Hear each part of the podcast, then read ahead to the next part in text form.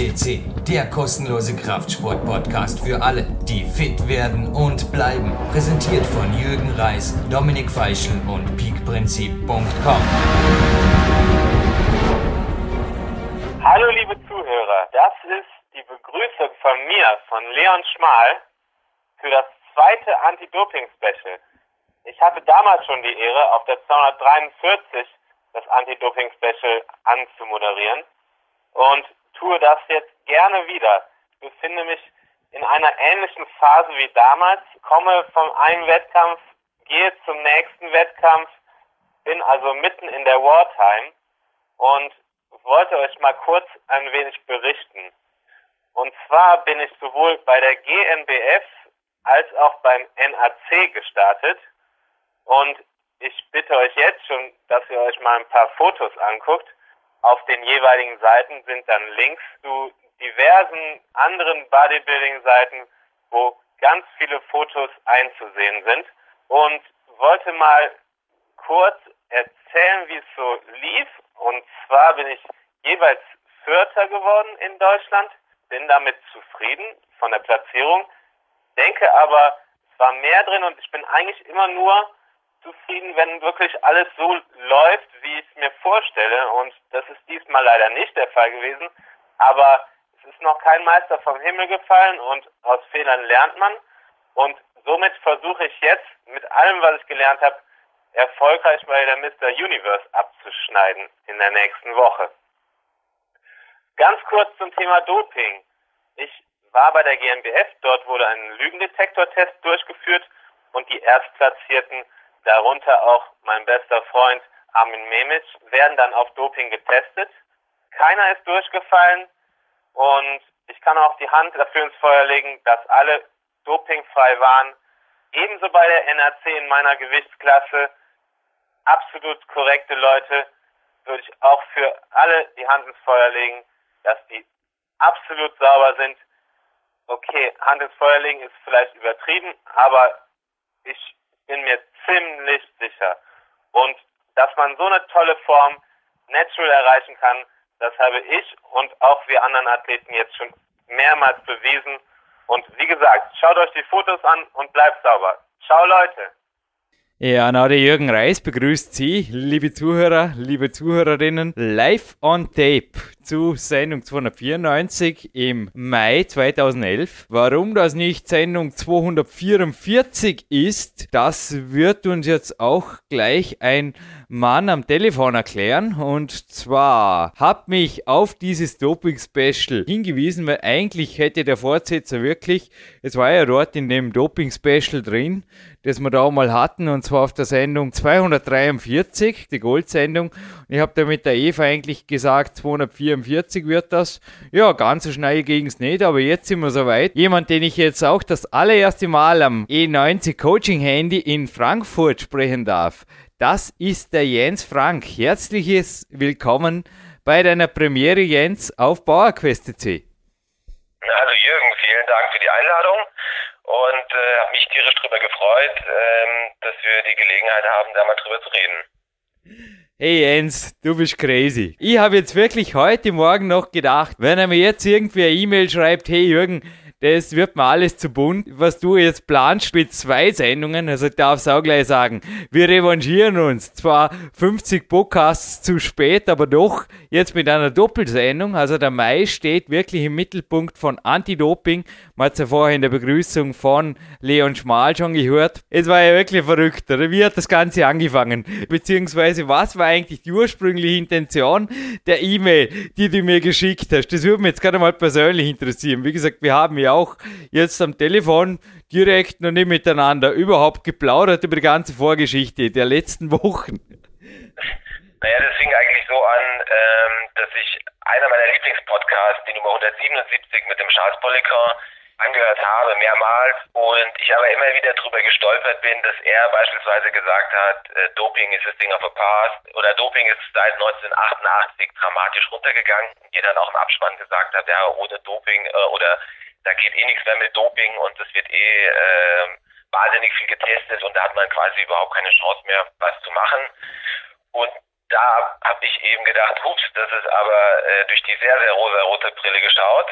Das war eben so der Auslöser, ein bisschen mich an dich zu wenden und zu sagen, ähm, schaut doch mal, da gibt's bestimmt noch die ein oder anderen Sportler, äh, die das doch noch machen. Jens, also du hast mir zuerst schon mal ein dickes, fettes Lob aus deutschem Lande verkündet für den Podcast für dein Engagement, hast du da gesagt, und hast aber einen wichtigen Mann, der jetzt gleich zur Sprache kommt, aber da jetzt mal weggelassen, den Dominik Feischl. Es ist ein Projekt, das mit ihm, also er ist der zweite Initiator, entstanden und natürlich inzwischen sehr groß geworden ist. Aber was dann zurückkam, ich glaube, das war auch eher unerwartet, nämlich eine Voicemail, inklusive einem Bild übrigens mit einer rosa Sonnenbrille, habe ich extra bei Google mal noch kurz rausgesucht, aber gedacht, sowas gibt's sicher. Ein bisschen Spaß darf sein, oder nicht nur auf PowerQuest.c. Und was sich dann daraus ergab, war tatsächlich, also ich habe dich in der Voicemail, normalerweise kriegen das natürlich nur meine Coaches, aber ehrlich gesagt, du bist nicht der Erste, der mir so eine Mail geschickt hat. Also es ist einfach so, dass du eventuell auch, korrigier mich, aber ein bisschen schizophren könnte er sein, gell, der Jürgen Reis. Also im Peak Time, in seinem dritten Buch, hat er was geschrieben von einem inneren Team. Jetzt steht er zum Beispiel mit einem schneeweißen Goldstream, seinem Lieblingspullover, im Studio, aber die Nationalteam-Weste ist nicht weit. Will heißen, er geht hinterher turnen ans Landessportzentrum nach der Moderation. Bin there, done that, sagen die Amerikaner. Ich war im Goldstream in Venice Beach und habe es gewagt, sogar mit dem Günther Schlierkamp zu trainieren und hinterher einen Kaffee zu trinken. Und heute habe ich, ja, ich gebe es gleich zu, ich gebe alles zu, ich gestehe, den Ronnie Coleman, also er hat mich eingeladen auf einem sozialen Netzwerk sein Freund zu werden. Natürlich wow. bin ich ein Freund von Big Ron geworden. Wow, war ich stolz heute. Und ich werde mich auch 2011 weiterhin bemühen, solche Leute wie ein Ronnie Coleman, ein Dexter Jackson und so weiter auf PowerQuest C zu bringen. Naja, wirklich dämlich bin ich nicht, oder? Also, das traust mir jetzt auch zu, oder? Dass ich da ein bisschen schwarz von weiß unterscheiden kann, lieber Jens. Also, was habe ich dir geantwortet, warum ich solche Leute überhaupt interviewe und auch hier auf PowerQuest.c zu Wort kommen lasse. Na, weil es eben spezielle Athleten sind, die auch äh, ohne die, sage ich mal, äh, unterstützenden Mittel sicherlich ganz oben stehen würden und es einfach Ausnahmepersönlichkeiten sind mhm. und sicherlich auch zu Recht dastehen, wo sie stehen, äh, ob mit oder ohne, äh, sei mal dahingestellt. Es geht um Lebenserfolg. Wie gesagt, ich habe meiner Mentalwand, ich habe sehr wohl viele, viele Bilder, Trainingspläne von Klettern und auch mein Sport ist einfach gewaltig gewachsen. Also die Leistungen sind quasi explodiert. Ich habe gerade ein aktuelles Kletternmagazin jetzt beim Kämpfersnack vorher neben mir und was da jetzt an Adamandra oder auch an Anna Stör gelang im letzten Monat. Es ist unglaublich, als ich zu klettern begann, Jens, da waren solche Leistungen, selbst den stärksten Herren, wie jetzt Anna Stör mit dem 8B-Boulder da. Keine Ahnung, das waren Hirngespinste. Da hat jeder gesagt, 8B, das gibt's gar nicht. Also der Schwierigkeitsgrad, der existierte nicht. Und inzwischen ist das, ja, ich meine, ich möchte jetzt nicht eine Leistung, aber man weiß von der Sportwissenschaft, wie viel schwerer theoretisch eine Frau sein müsste, maximalkraftmäßig. Und Bouldern ist die Maximalkraftdisziplin. Und selbst in der Disziplin geht jetzt also sowas. Das ist unglaublich. Und ein Adram Ondra, mir kürzlich ein junger Kletterer erzählt, der hangelte quasi die Aktion direkt.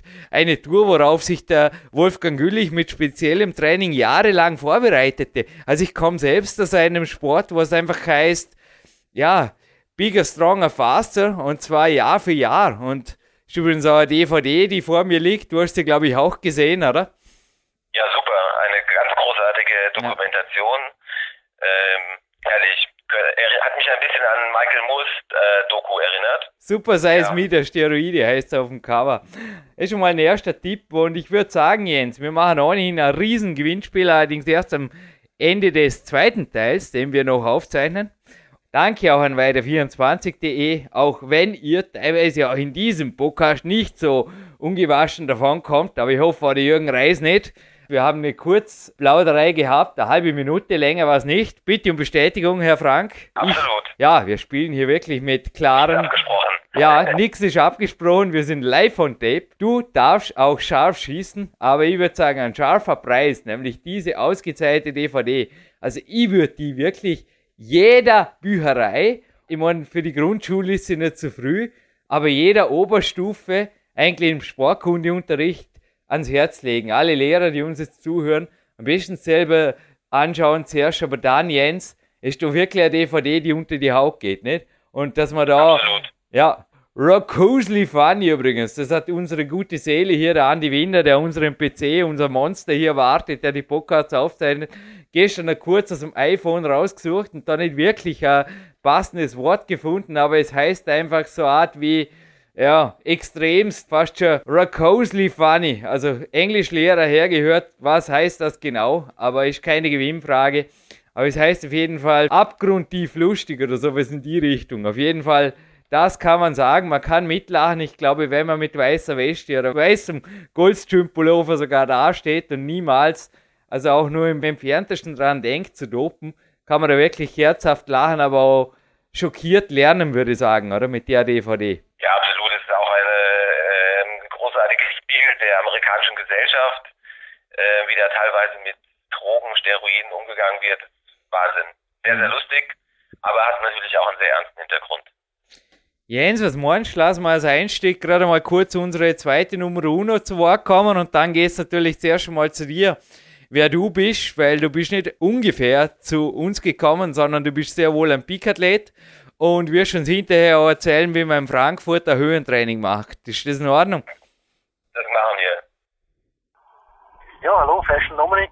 Äh, ja, ich will gerne hier meine Meinung kundtun bei diesem Podcast, da es mir ein, eine Herzensangelegenheit ist, das Ganze. Ich bin ein absoluter und klarer Dopinggegner. Ja, ich bin sogar so weit, dass ich eigentlich auch sämtliche Medikamente, wenn sie auch nicht wirklich nötig sind, äh, ja, einfach nicht wirklich für sinnvoll erhalte. Also ich befinde mich jetzt gerade zwar in einem Stadium, wo es vielleicht nicht so gut ist, über so etwas zu reden, denn ich habe selber gerade eine kleine Viruserkrankung erwischt und ich hänge schon zwei Wochen dran, aber ich schaue, dass ich das Ganze auskuriere, vor allem mit viel Ruhe und Schlaf und weniger mit der schweren Medizinkeule, denn selten, glaube ich, tut das dem Körper was Gutes. Wie gesagt, es gibt Krankheiten, wo es wirklich unabdingbar ist und man äh, Medikamente braucht und es ist gut, dass es die erfunden hat. Ja, aber grundsätzlich mal würde ich so weit gehen, viele Präparate werden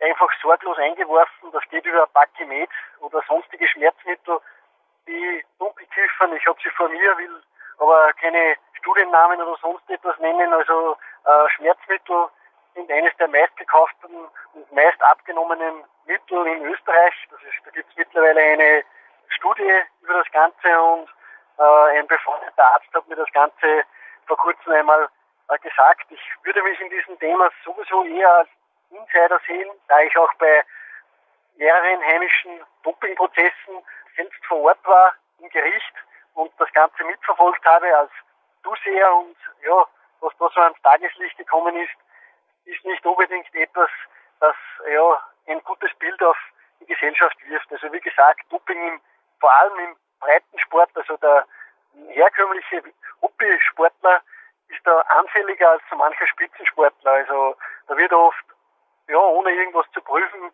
eingeworfen.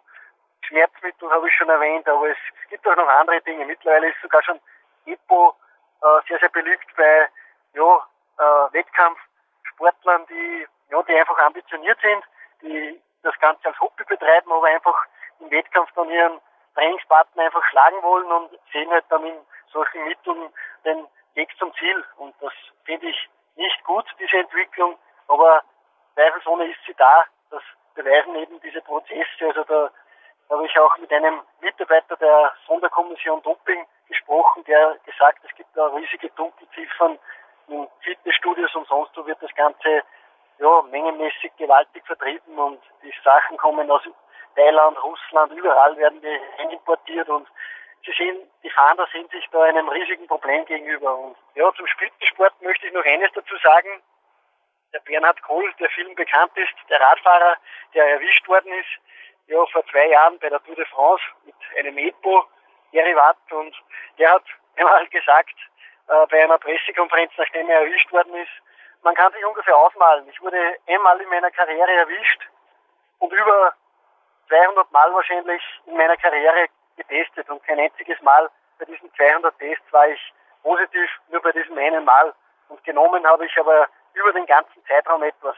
Das sollte auch vielleicht ein bisschen die Scheinheiligkeit, mit der noch immer in manchen Sportarten zugegangen wird, also sollte das Ganze einmal auch aufdecken und es gibt gewisse Sportarten, die sind ganz einfach mit diesem Problem gewaltig behaftet und wer anderes glaubt, ja, der geht mit Scheuklappen durch die Gegend. Also wie gesagt, das ist die knallharte Wahrheit. Dennoch, nichtsdestotrotz, bin ich, wie auch der Jürgen oder andere, die wahrscheinlich auf diesem Podcast noch zu sprechen kommen, ein absoluter Gegner des Ganzen. Und wenn es geht, bekämpfe ich es und bin selber einer, der noch nie so etwas ausprobiert hat und werde es auch nie ausprobieren. Denn ich will es ehrlich mir erarbeiten, was es zu erarbeiten gibt und will meine Grenzen einfach austesten, ohne dass ich irgendetwas von außen in mir zuführen muss, dass es dann besser geht. Also wie gesagt, ich glaube, dass zum Beispiel der Wille, da ist noch ganz viel unerforscht oder mentales Training generell, da ist noch ganz viel unerforscht, vielleicht noch mehr Chancen in Zukunft birgt, als wie Mittel, wo man vielleicht in 10 oder 15 Jahren dann irgendwann einmal gesundheitliche Spätfolgen hat und ja, da gibt es ja mittlerweile Fälle, wie gesagt, wenn 40-jährige Leute Herzoperationen brauchen, dann ist irgendetwas ganz schwer in Ordnung. Ja, und deswegen ist auch meine Meinung dazu, lasst die Finger davon, schaut lieber nach anderen Wegen, es geht immer noch mehr. Man kann mit Willen und Einsatz einfach vieles kompensieren und wettmachen und macht nicht diesen falschen Weg. Er ist gesundheitlich äußerst fragwürdig und es ist auch eine gewisse Art von Betrug. Also es ist es zweifelsohne, es ist ja mittlerweile auch im Strafgesetz im österreichischen sogar schon verhaftet, äh, der Handel damit und das aus gutem Grund. Also wie gesagt, es ist Betrug am Gegner, der mit sauberen Mitteln arbeitet und ich finde, das ist absolut verwerflich, denn da ist es mir lieber, es trainiert einer härter und gewinnt dann vor mir, denn dann habe ich die Gewissheit, der hat einfach mehr getan, wenn ich die Gewissheit habe, ja, der war von mir, weil er mit unerlaubten Mitteln sich einfach einen, einen Vorsprung herausgeholt hat. Und das finde ich, wie gesagt, absolut verwerflich und nicht in Ordnung. Deswegen Finger weg und bleibt sauber und schaut, dass ihr einfach sauber eure Leistung bringt.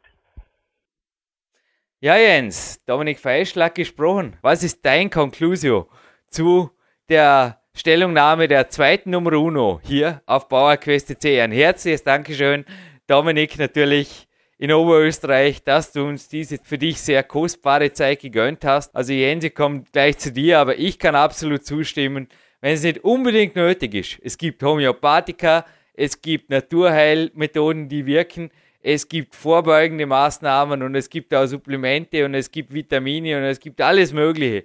Der Dominik hat jetzt auch einige sehr harmlose Medikamente genannt und ich weiß, dass es in Österreich in den Apotheken sogar rezeptfreie Apotheken Medikamente gibt, die zwar apothekenpflichtig, jedoch auf der Dopingliste stehen. Und bevor man zu sowas greift, ob auf der Dopingliste oder nicht, also auch mein Ernährungscoach Story Hofmeckler weist da also in aller Deutlichkeit darauf hin, dass die Leber und die Niere da immer stark belastet werden bei jedem Medikament. Und ich würde sagen, prinzipiell Finger weg. Aber Jens, deine Meinung zu Dominiks Worten? Ja, also ich finde zum ersten hat er sehr, sehr viel Recht mit, was er gesagt hat über die Schmerzmittel. Ähm, das wird wahnsinnig unterschätzt, gerade in, ähm, in, in Ballsportarten, im Fußball wird vermutlich wöchentlich äh, mit Schmerzmitteln gearbeitet. Da gab es auch schon diverse Fälle. Ein, ein Profi aus Bremen, der hatte, ähm, der ist an Nierenversagen, äh, nicht gestorben, aber hatte äh, eben eine kaputte Niere dadurch. Und ich glaube, gerade Schmerzmittel werden ähm, noch wahnsinnig unterschätzt, gerade ähm, im, im professionellen Sport.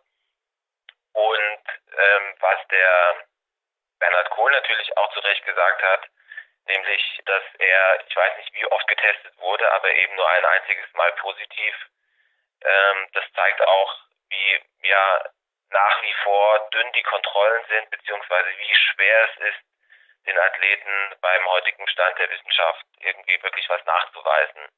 Aber wie ist deine generelle Meinung? Also du bist, du hast mir geschrieben, im Ausdauersport, im Radsport aktiv. Stelle eine Sportart, wo der Herr Kohl dir natürlich mehr sagt als nur jemand, der mal in eurer Politik war. Also sag uns bitte, was ist deine generelle Meinung? Denn gerade in deiner Sportart musst du dich natürlich ähnlich wie Bodybuilder. Hat zu dir schon jemand einmal gesagt, du bist sicherlich auch gedopt, lieber Jens, weil du bist ja ein Radsportler.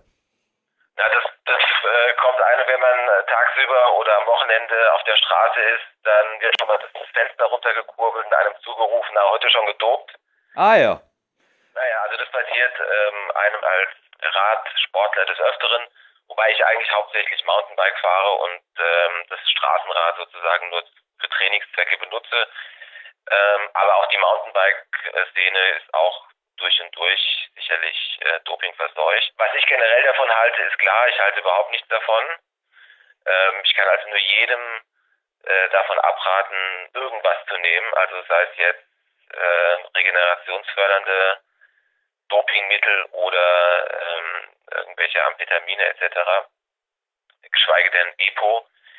Äh, also kann ich jedem nur von abraten, dass die Gesundheit äh, ist da viel, viel wichtiger. Und äh, zumal die meisten überschätzen, glaube ich, einfach die Wirkung von solchen Mitteln. Ich glaube, da gibt es ganz andere Mittel, die, ihre, die regenerationsbeschleunigend sind, wo man noch drauf zurückgreifen kann. Mhm beziehe mich übrigens in diesen zwei Podcasts, also wir befassen uns im ersten Teil speziell natürlich mit gewaltigen Studiegästen, die da kommen. Also es war, du kriegst es, glaube ich, ziemlich jetzt da mit, mit der Vorbereitung, mit den E-Mails. Wir waren ja ziemlich intensiv zum E-Mail-Kontakt die letzten Tage. Es ist eine der teuersten Sendungen, die wir je gemacht haben, eines der größten Projekte, aber auch dank dir ins Rollen gekommen, lieber Jens. Danke.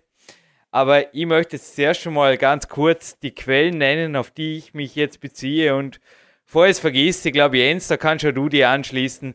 Wenn man unser Projekt hier fördern will, es gibt einen Fanjob, es gibt einen Spendenbutton und bitte danke. Also ich glaube, du hast ja auch gesagt, es fasziniert dich, glaube ich, ein bisschen, was wir hier teilweise tun. Und ja, auch Dominik Feischl bezeichnet PowerQuest C wie auch der Jürgen Reis als ein Hobby. Und nicht mehr, nicht weniger, aber ein Hobby, das wir mit sehr viel Leidenschaft betreiben und auch betreiben werden, aber es kostet sehr viel Geld. Vorher dem Mandy Wender und unserem Monster-PC hergesprochen, was natürlich nur ein Bruchteil quasi der Kosten darstellt.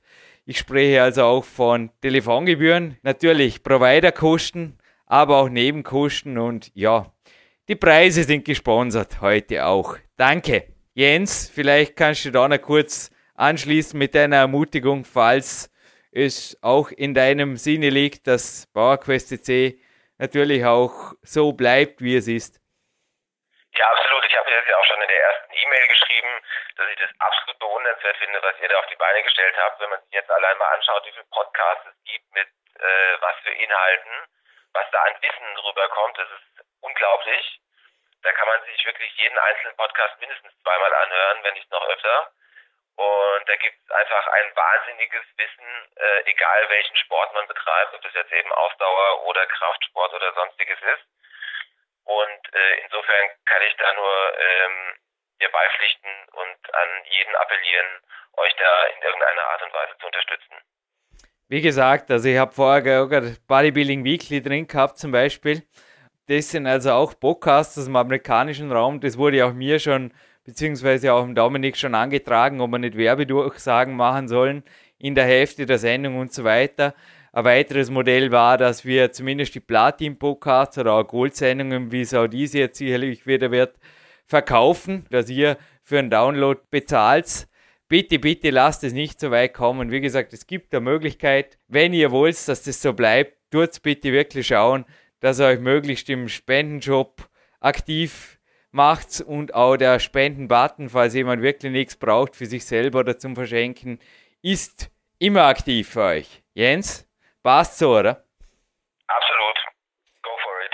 Gut, und ich sage jetzt noch Go for it für ein paar Quellen und zwar die www.nada.at. Dort darf ich gleich schon verraten, Jens. Das hast du noch gar nicht gehört, aber heute Morgen hatte ich die Ehre, ein Kurzinterview zu führen, übrigens völlig außer Atem Ist mir relativ peinlich, aber ich werde nächstes Mal auch noch kurz Sorry sagen in der Sendung. Aber man hört mich atmen, weil ich bin wirklich sehr überrascht worden von einem Andreas Schwab, wo ich gedacht hatte, einen vielbeschäftigten Mann, der er immer ist und auch heute war, bestenfalls via Mobilbox zu erreichen und ihn um eine Mitteilung bat und plötzlich nimmt er das Telefon ab und sagt, ja, jetzt eine Minute ging gerade und Sie können jetzt losschießen, Herr Reis. Ja, und ich habe ein spontan Interview geführt. Das kommt nächste Woche, also der Geschäftsführer der NADA Austria. Die NADA gehört natürlich wie auch die deutsche Anti-Doping-Agentur der WADA an und das ist die Welt-Anti-Doping-Agentur. Und jetzt darf ich vielleicht mal kurz ein paar Homepages nennen. www.nara.at, www.dopinginfo.ch und www.nada-bonn, also die deutsche Stadt Bonn.de. Das ist zusammen wie zusammen mit der www.wada Wilhelm Anton Dora Anton Anton Martha Anton.org die offizielle Internetheimat der Dopingjäger, sage ich jetzt mal, aber der guten Dopingjäger, die auf der Seite des dopingfreien Sports stehen. Aber alles andere ist auch im Internet ein bisschen mit Vorsicht zu beachten. GmbF natürlich ausgenommen. Der Lügendetektor-Test liegt auch vor mir. Es sind wirklich Dinge, wo ich jetzt die letzten Tage auch lernen durfte. Habe heute übrigens auch mit Björn Breitenstein noch telefoniert. Er wird uns vermutlich auch für die zweite Sendung, ja ganz sicher sogar ein Statement hinterlassen, war auch gestern schwer beeindruckt. Also er hat auch gesagt, bitte mail mir die Studie, Bernd, ja, werde ich gerne machen. Es gab da Lügendetektor-Studien und zwar, ja, es war für mich auch ein bisschen eine Grauzone jetzt, bis ich gestern auch die Studie gelesen habe, und zwar ein Privatdetektiv, der das schon seit Jahrzehnten macht, auf Bodybuilding-Meisterschaften hier, also früher war er sogar selber aktiv, aber hier einfach Lügendetektor-Tests vorzunehmen. Und zwar ein gewisser Herr Louis Jasmine, der ist auf jeden Fall ein Studienverfasser hier, der sehr klare Werte liefert für den Lügendetektor-Test. 95% der Fälle sind akkurat, also die Testergebnisse gelten allgemein zu 95% als akkurat. Und ich habe mir wirklich gedacht, das zusammen mit Urin- oder Blutproben würde eigentlich wirklich noch zu einem Netz führen, wo dann Aussagen wie die eines Bernhard Kohl dann nicht mehr möglich sind. Ich war mal bei der Dopingkontrolle, bei der Kontrolle gefragt, ich habe ja im letzten Podcast mit der Eva Pinkelnick dort im Abspann, du hast gehört oder darüber berichtet, als sie mich gefragt hat danach, Jens. Da habe ich mich auch gefragt, wie kann man da eigentlich tricksen oder wie kann man fälschen? Aber anscheinend geht es wirklich. Also ich habe auch teilweise gelesen über so Maskierungsmittel. Ich frage mich einfach, was macht der Körper damit? Da hat er schon Belastung durchs Doping der inneren Organe und dann nehmen die Leute noch Medikamente, damit der Urin noch saurer ist und so Zeug. Also ein Buch liegt vor mir, einer von vielen Buchtipps. Im Meyer und Meyer Verlag ist Sterbliche Maschinen erschienen. Ein Buch mit dem Untertitel Doping und die Unmenschlichkeit des Hochleistungssports.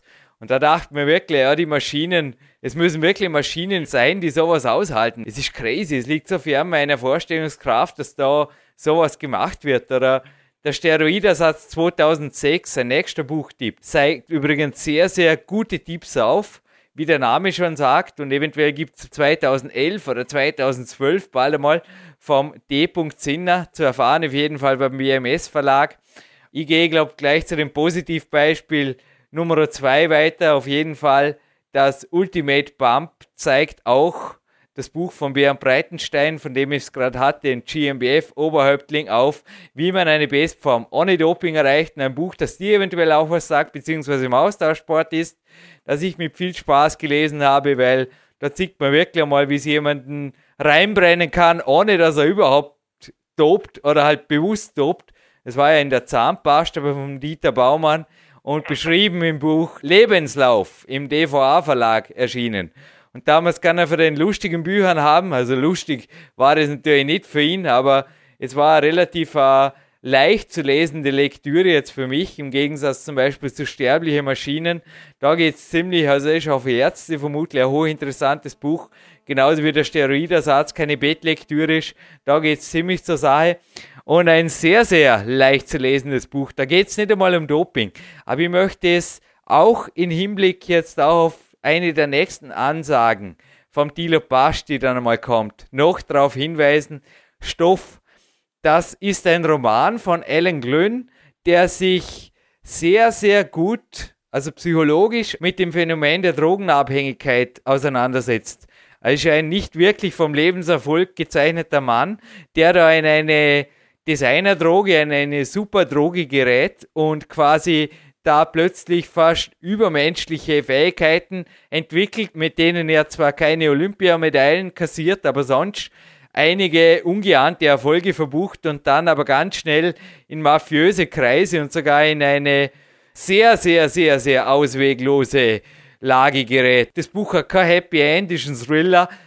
Mir ist aber im Weltcup nicht gelaufen und ich habe also mir wirklich die Zeit genommen, diesen Schinken, kostet 8 Euro oder 9 Euro, gibt es bei Amazon zu lesen. Mir hat den wirklich das Wochenende, es war ein Regenwochenende in Belgien, doppelt gefreut. Neben den Interviews, die ich machen durfte, eine tolle Lerneinheit in Psychologie auch indirekt. Also gerade in Drogenpsychologie, weil es steckt Abhängigkeit dahinter, aber da wird unser nächster Studiogast auch noch genauer drüber informieren. Jens, aber jetzt lasse ich dich zuerst mal zu Wort kommen. Bitte ergänzen, was es der Jürgen ausgelassen hat und wenn nichts zu ergänzen, dann auf jeden Fall einmal erklären. Also, mein Papa hat Geografie studiert, aber wo fährt man in Frankfurt am Main Mountainbike? Oh, also Berge gibt es hier schon ein paar. Der Taunus ist nahegelegen. Da kommt unter anderem äh, auch der Toni Martin her, ein recht erfolgreicher Straßenprofi im mhm. Team HTC Columbia gerade. Ähm, also da gibt es ein paar Berge, den berüchtigten Feldberg, da kann man herrlich Mountainbiken. Und ja, es ist ein sehr schönes Mittelgebirge, wo sich ausreichend Möglichkeiten bieten, berghoch, bergunter Trails zu fahren, ähm, aber eben auch schön flach zu fahren. Also der, der Taunus an sich ist ein, sicherlich in Deutschland eines der schönsten Mittelgebirge. So, und darfst du jetzt mal eine Runde die rosa Sonnenbrille anziehen? wenn ich jetzt eine E-Mail verlese. Die kommt nämlich von Jens Frank und am 1. November war es. Jetzt zeichnen wir übrigens die Sendung am 22. November auf. Darauf beziehen sich auch die Informationen in diesem Podcast. Zum Beispiel die, die ich jetzt verkünde, die habe ich auch aus dem aktuellen NARA 2010 Ratgeber für Athleten, dass 500.000 Athleten weltweit geschätzt mit Epodopen. Der Jens gehört nicht dazu. Aber dopt auch, das steht nämlich in der E-Mail. Ich dope mich übrigens seit neuestem mit, mit was, lieber Jens? Ja, das Ganze nennt sich Musiktraining und ist quasi ein, ein Höhentraining, das man äh, zu Hause ausführen kann oder eben in gewissen Instituten, die das mittlerweile anbieten. Das macht man eben ganz normal wie ein Höhentraining über verschiedene Möglichkeiten, das sogenannte äh, Live High, Train Low oder eben ähm, auch Live High, Train High. Da gibt es eben unterschiedliche äh, Varianten, unterschiedliche Möglichkeiten, das zu tun. Und äh, man kann dadurch äh, unter anderem mehr oder weniger denselben Effekt erreichen, ähnlich wie mit EPO. Das heißt, äh, man hat eine äh, gesteigerte aerobe Ausdauer, äh, man hat ähm, eine höhere Reserven hinten raus und ähm, das Blutplasmavolumen nimmt zu. Also da gibt es eben verschiedene Adaptionsmöglichkeiten des Körpers, wie der darauf reagiert. 337,5 Meter Höhe habe ich heute recherchiert, hat euer toller Fernsehturm. Also dort machst du das Höhentraining nicht, das wird vermutlich nicht ausreichen, oder? Ich habe in meinen Büchern auch schon beschrieben, wie ich in Xining recht ja, überrascht war, dass die Stadt tatsächlich auf 2300 Meter Seehöhe lag. Ich habe wirklich schon mal ernsthaft überlegt, allerdings eher Heuschnupfen bedingt, weil du hast gesagt, vielleicht bringt es auch einem Kletterer was, als leistungsbedingt. Ich glaube nicht, dass das einem Kletterer was bringt. Die Trainer können jetzt aufschreiben, aber es ist sehr Kraft-Ausdauer betonte Sportart und ich denke mir nicht, dass ich dort viel Effekt habe, aber dort war mein Plan, dem Heuschnupfen zu entfliehen, nämlich auf 2315 Meter auf die Rudolfshütte. Aber die hat in jedem Sommer dann geschlossen, weil die Weißsee-Gletscherbahn irgendwo in Konkurs ging. Inzwischen hätte sie wieder offen, aber es ist schon nicht mehr dazu gekommen. Aber mein nächstes Höhentraining in Albuquerque bei Mr. Clarence Bass 1632 Meter. Geht sie das aus? Oder jetzt mit Brian Boker zum Beispiel ein Winterlauf auf knapp 1800. Ist das dann schon ein Höhentraining oder wie instruier uns da ein bisschen. Gib ruhig ein bisschen aus und was kam bei dir, auch was mich jetzt auch interessiert, beim Blutbild raus? Hat sich da wirklich was verändert in der Vermehrung der roten Blutkörperchen? Darüber sprechen wir jetzt, oder? Also erstmal, ähm, 1500 Meter sind sicherlich ein bisschen niedrig. Ähm, ab 1800, 2000 Meter wäre schon besser. Dann ist es auch so, dass durch einen einmaligen Aufenthalt von, sagen wir mal, wenn du jetzt sagst, du gehst zwei Tage laufen, bringt es nicht so sehr viel. Man muss es schon mit einer gewissen Regelmäßigkeit machen. Also ich mache es jetzt in, äh, in diversen Zyklen, das heißt in zweimal drei Wochen. Und es ist auch nicht dann äh, immer noch nicht abzusehen, dass sich irgendwas am Blut tut, weil das hängt mit der äh, Lebensdauer der Erythrozyten zusammen, die sich erst nach einer Weile äh, wieder komplett erneuern und ähm, dadurch ähm, dann der Körper ähm, eben im Blut es auch anpasst. Das heißt, ähm, Blutwerte wird man vermutlich erst nach drei oder vier Zyklen äh, geänderte Werte feststellen. Und ähm, deshalb muss man das eben auch über einen gewissen Zeitraum machen. Da gibt es, wie gesagt, unterschiedliche Möglichkeiten. Also man kann auf einen langeren Zeitraum trainieren. Also ich äh, bin gerade bei 45 bis 60 Minuten bei einer Höhe zwischen 3 und 3.500 Metern. Äh, dann gibt es ein sogenanntes intermittierendes Hypoxietraining. Das heißt, man atmet äh, fünf Minuten äh, die Höhenluft von 8 bis 9 Prozent ein. Das sind so circa 6000 Meter Höhe. Gefolgt von fünf Minuten Normalluft, also 21 Prozent O2 äh, Sauerstoffanteil. Das Ganze macht man so zwischen sechs bis neun Mal hintereinander, kommt dann so auf 30 bis 60 Minuten Höhentraining äh, bei ca. 6.000 bis 6.500 Meter Höhe. Und ähm, das Ganze bringt dann schon was und dann kann man das Ganze noch kombinieren mit aktivem Hypoxietraining. Das heißt, man setzt sich auf die Rolle oder auf oder äh, geht aufs Laufband und atmet äh, da auch wieder in Intervallen ein. Das heißt, fünf Minuten ein niedriger O2-Wert von 13, 14 Prozent, was so 4000 Meter Höhe entspricht und dann wieder fünf Minuten gefolgt von 21 Prozent O2, also Normalluft. Das auch wieder zwischen sechs und neun Mal. Und wenn man das dann ähm, zwei, drei Zyklen hintereinander macht, dann kann man auch erwarten, dass sich äh, da am Blut was tut. Also ganz konkret was am Hämatokritwert. Ja, das habe ich allerdings jetzt noch nicht äh, nachmessen lassen, weil ich bin jetzt gerade erst wieder im zweiten Zyklus und auch in einem eher passiven Zyklus. Und insofern werde ich da erstmal abwarten, bis ich den nächsten Zyklus, den aktiven Zyklus hinter mir habe und dann werde ich auch mal das Blut kontrollieren lassen.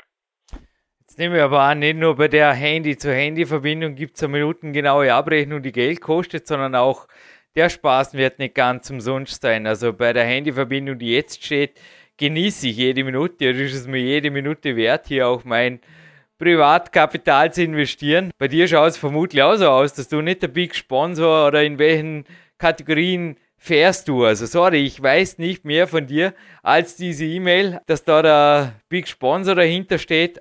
Ist es das Geld wert und was kostet sowas circa, lieber Jens? Also es gibt ja verschiedene äh, Möglichkeiten, wie ich eben schon mal erwähnt habe. Es gibt mittlerweile Institute, wo man ähm, hingehen kann, hinfahren kann und dort eben ein zeitlich begrenztes Buxit-Training durchführen kann, also über zwei, drei Wochen. Das kostet dann, glaube ich, so circa ab 800, 900 Euro aufwärts. Man kann sich sogenannte Buxit-Zelte mieten über einen gewissen Zeitraum. Das ist auch recht kostenintensiv, wo man dann eben drin schläft. Was ich gemacht habe, ich habe mir einen ähm, Hypoxator gekauft, nennt sich das. Das ist eben dieses Gerät, ein ähm, sogenannter Rebreather. Ähm, und der kostet mittlerweile ca. 1500 bis 1700 Euro. Das ist eine einmalige Anschaffung. Ähm, die laufenden Kosten sind dann nur noch der Atemkalk, den man ersetzen muss alle sechs Stunden, glaube ich. Der ist aber nicht wirklich der Rede wert. Also so eine, so eine Packung Atemkalk, ähm, das sind dann 30 Euro und die halten dann aber auch zwei Monate. Und ein Ausdauersportler, der jetzt zuhört, wie kann er sich das vorstellen? Also, ich habe ja Privatpilotenausbildung in Österreich und ich war einmal in einem Segelflugzeug in einer herrlichen Thermik drin und die Wolkenbasis nennt sich das, war sehr, sehr hoch. Und ich war da auf über 4000 Metern und plötzlich, also an Sportausübung war nicht mehr zu denken hat der Jürgen die Bremsklappen rausgerissen und geschaut, dass er wieder auf 2000 runterkommt. Nein, im Ernst, ich habe da einen Schluck aus der Trinkflasche genommen. Fünf Sekunden später war der Schluck wieder in meinem Mund. Und ich wusste nur, ich weiß nicht, was faul ist, aber irgendwas ist ganz faul. Der Blick auf den Höhenmesser bestätigte mir dann, dass ich definitiv schon Wahrnehmungsstörungen hatte. Und mir war also mehr als schlecht. Und unten aber dann Innerhalb von einer Minute ging es mir wieder super gut. Und ich habe dann ein kleines Eigenexperiment gestartet. Ja, ich war frech. Bin genauso frech im Flugzeug ab und zu wie hier im Podcast. Na, im Flugsimulator bin ich richtig frech. In der Realität zumindest nicht. Auf jeden Fall, ich habe mich vorsichtigst wieder hochgekurbelt in dem Thermikschlauch, so nennt sie das. Bei 3,5, 3,8, 3,9 habe ich einfach wieder gemerkt, wie irgendwie der Blick enger wurde und irgendwas in meiner Optik auf jeden Fall ein bisschen verstellt wurde. Das heißt, die Sehschärfe, die vorher mal bei sehr, sehr guten 110% gemessen wurde, war nicht mehr vorhanden und ich bin wieder runter. Kann man da wirklich nicht trainieren auf 6000 Meter? Bist du da auf der Rolle oder hoffentlich nicht auf der Straße, im Straßenverkehr mit dem Rennrad oder machen wir nicht fertig? Also wie geht das ab, Jens? Nein, das wäre ist insofern nicht möglich. Man kann das nur eben zu Hause auf der Rolle ausführen. Ja, und wenn man dann Intervalltraining macht bei 4000 Meter Höhe, das sind dann eben immer diese fünf Minuten, so fünf Minuten äh, Normalluft, äh, die gehen schon an die Substanz. Also da kann einem auch schon mal ein bisschen schwarz vor Augen werden. Mhm. Ähm, das gibt sich dann aber mit der Zeit. Also das macht man zwei, dreimal und dann langsam hat sich der Körper dran gewöhnt. Wenn ich auf äh, die 6, 6.500 Meter Höhe gehe, also bei 9 Prozent, 8, 9 Prozent, ähm, dann bin ich nur passiv. Also das heißt, dann sitze ich vor dem PC oder vom Fernseher und atme eben den niedrigen Sauerstoff ein, aber tue dabei nichts. Das heißt, ich lege die Beine hoch und kann mich relaxen. Aber du hast schon recht, äh, wenn man aktiv dabei ist, äh, braucht es eine Eingewöhnungsphase und man ist am Anfang schon so ein bisschen skeptisch, ob man dann nicht gleich von der Rolle fällt, beziehungsweise vom Ergometer. Also wenn du jetzt gesagt hättest, du machst Intervalltraining bei 6.500 Metern, zwar easy, entweder hätte die in Himalaya geschickt oder ich hätte mal einen Weichheit-Test beim Jürgen gemacht. Weil wie gesagt, was dort im Flugzeug passierte, machte mich nicht wirklich tierisch lustig, wie auf der DVD zu lesen ist. Also das war für mich sehr wohl eher eine Ernstsituation und es gibt in meinem Freundeskreis natürlich auch nicht nur Sportkletterer, sondern auch Leute, die ins Gebirge gehen. Die berichteten mir also auch von sehr, sehr schwierigen Nächten, die da mit sehr, sehr starken Kopfschmerzen verbunden waren.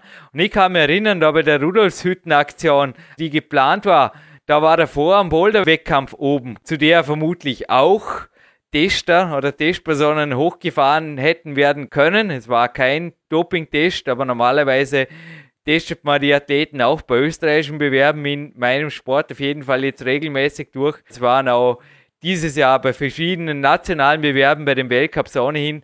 Aber bei nationalen Bewerben habe ich mich immer wieder nicht gewundert, aber einfach doch gesehen, da wird einiges gemacht, weil es kostet einfach auch Geld und unser Sport ist sehr ein kleiner Sport.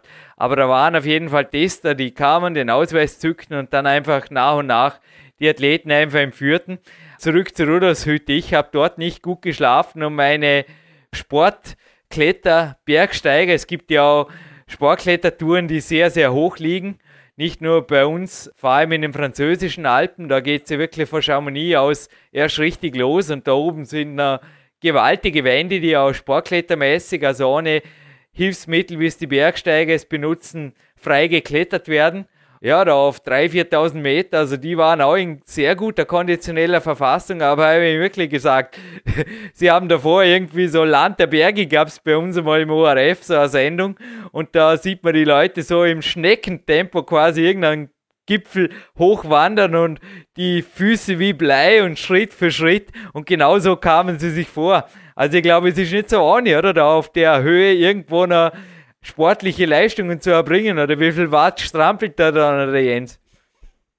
Oh, da wird's, also wenn es dann äh, an, an die 4000 Meter die Watt ganz extrem runtergeschraubt, weil sonst äh, geht da wirklich nicht mehr viel. Also wenn man dann bei solchen O2-Werten noch 240, 260 Watt strampelt, dann ist man schon ganz schön am Kämpfen teilweise.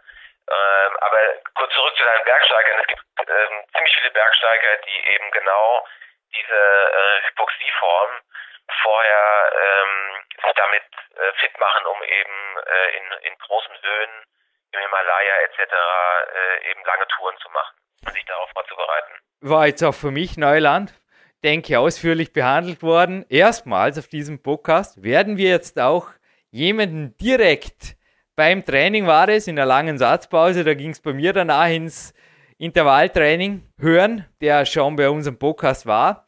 Ich erspare den Zuhörern, den Zuhörerinnen auf jeden Fall jetzt das Podcast zitieren. Karl Überbacher, leicht zu merken, eintippen in die Suchfunktion, ein fitter plus 70er, der bei uns schon in einer eigenen Sendung präsent war, aber jetzt als Studiogast. Und wenn ich gerade beim Podcast nicht zitieren bin, Suchwort Doping eingetippt, führt auch zu den Anti-Doping-Specials, die wir schon hatten. Es sind drei ausgedruckte Seiten vor mir, lieber Jens. Schon ordentlich schon was gemacht worden, ja. Es geht zurück bis zur Platin-Sendung 77, wo bereits ein Doping-Insider oder ein Anti-Doping-Insider auspackte. Es geht über die Geldmacher-Supplemente und die Lösungen. Mit Kurt Taurer haben wir da sehr viel über das Thema gesprochen und geht natürlich bis hin zu dem 243er Gold XXL Special, wo also auch wir uns immer wieder drauf beziehen, beziehungsweise wir beziehen uns jetzt auch speziell auf einen Podcast, den würde auch raten anzuhören, die 161 Gold, die Doping-Absage von Mr. Natural Björn Breitenstein. Ich habe es vorher auf dem Tilo Pasch gehört. Ich würde sagen, wir akklimatisieren langsam wieder für 4000 Meter runter. Dormen liegt sicherlich höher als Gelsenkirchen, also so auf knapp 4, 5, 460 Meter sowas. Und dort sprach vor wenigen Tagen live on tape Karl Überbacher zu Jürgen Reis in einer seiner raren Satzpausen, die er uns zuliebe ein bisschen ausgedehnt hat. Karl Überbacher, ein herzliches Willkommen. Du bist nach wie vor 70, du bist nach wie vor topfit und du bist nach wie vor hier vormittags im Magic Fit Dormien, herzlich willkommen in unserem Anti-Doping-Special hier auf PowerQuest CC. Mhm. Danke. Karl, wir hatten dich ja Ende 2010 jetzt hier und jetzt 2011 bist du wieder dabei in dieser Sendung und dies ist kein Zufall. Du trainierst hier wirklich auch im Umfeld von, ja, auf jeden Fall von schweren, schweren Gewichten. Jetzt am Vormittag sind, ja, es sind insgesamt, es sind jetzt im Magic Fit nicht viel so richtig schwere Jungs, oder? Oder hättest du jemanden hier je verdächtig, bezichtigt, brauchen wir brauchen jetzt da keine Polizei zu spielen, aber. Ja gut, ich bin ich bin am Vormittag ja, hier. Und sagen. wenn du in die Runde schaust, Ja. ist das sehr Ja. ein Ding altes Turnen.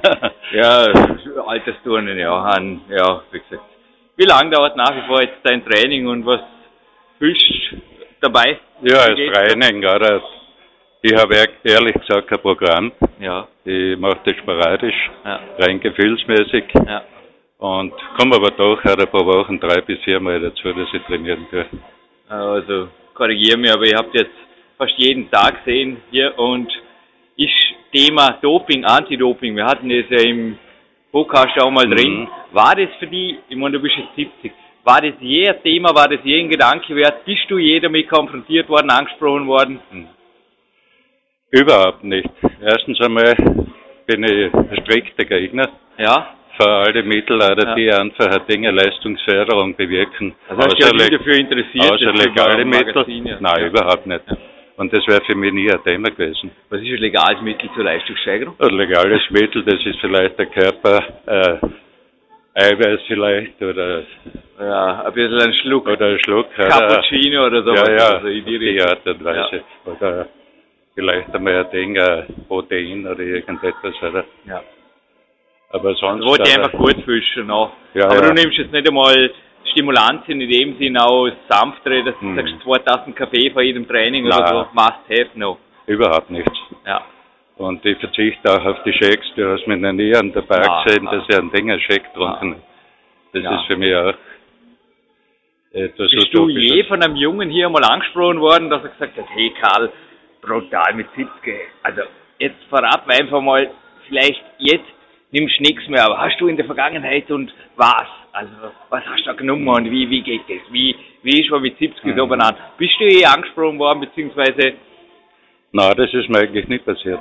Würde dich jemand ansprechen, was würdest du einem Jungen sagen, bei dem wenn du das Gefühl hast, der ist jetzt gut, dass er bei mir gelandet Mhm. ist, aber ich lasse den jetzt nicht weiter, sondern mit dem muss ich jetzt ernst vortreten. Mhm. Du hast jetzt nicht nur die Möglichkeit, ein ernstes Wort mit dem E90 Coaching-Handy, mit mir musst du es nicht Mhm. reden, aber mit dem E90 Coaching-Handy zu reden, sondern du sprichst jetzt zu gut 30.000, vor allem jungen Zuhörern, wo sicherlich ein paar drunter sind, die eventuell führe sie nicht in Versuchung, sondern Mhm. was meinst du zu solchen Gedanken?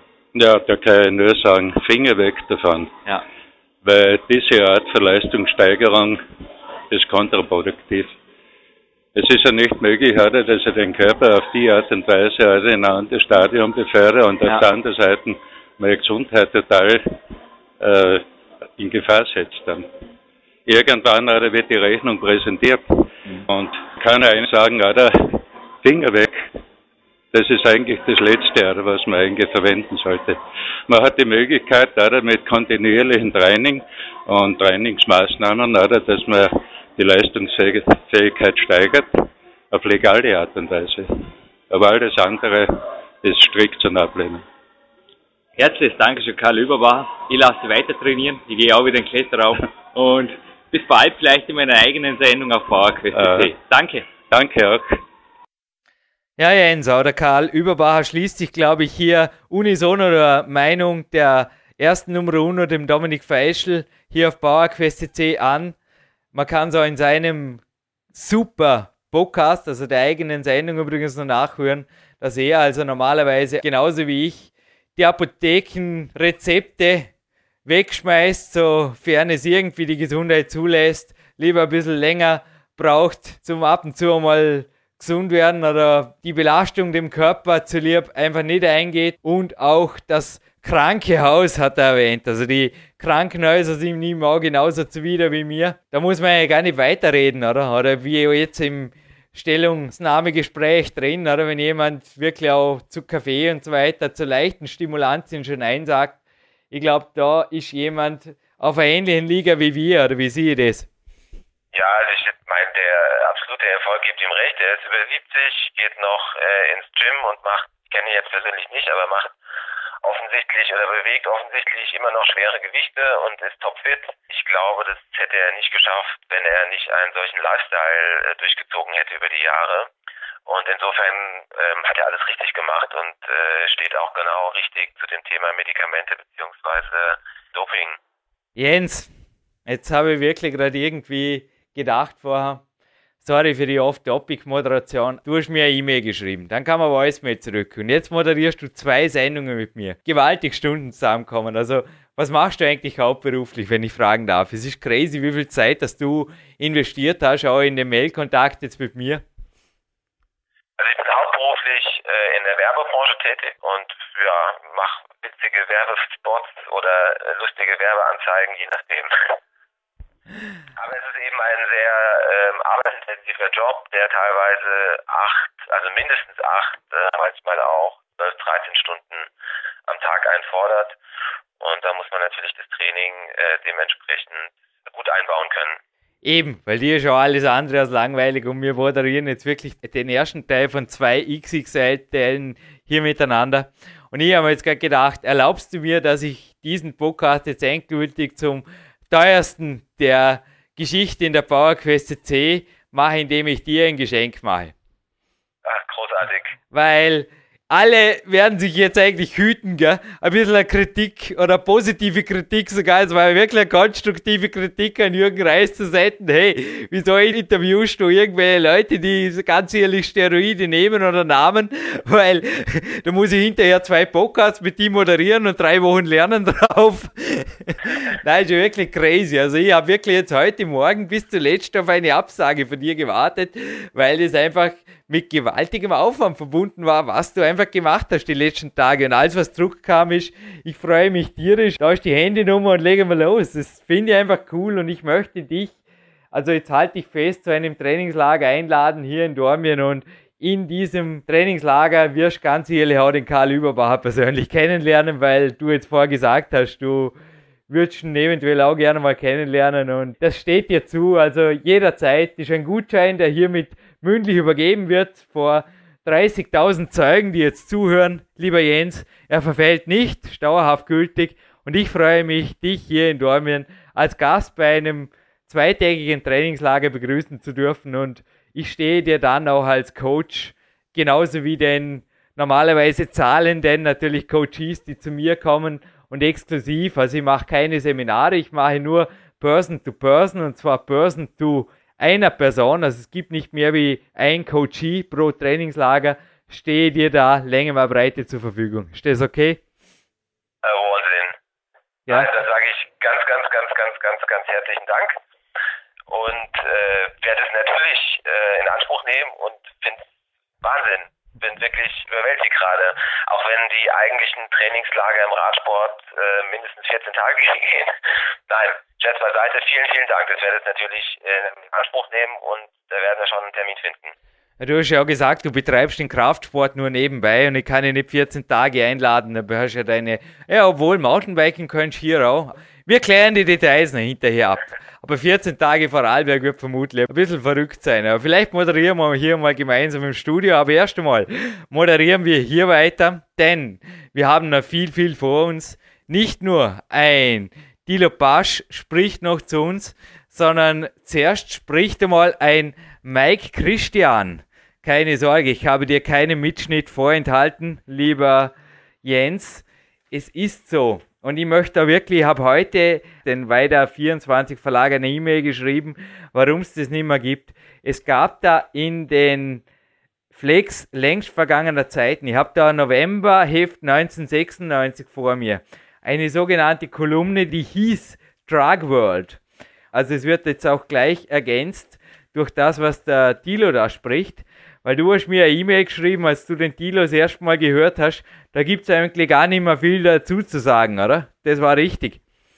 Absolut, also äh, ich kann alles, was er da von sich gegeben hat, nur hundertprozentig ähm, unterstreichen. Eben. Und, und die äh, Zuhörer werden es gleich hören.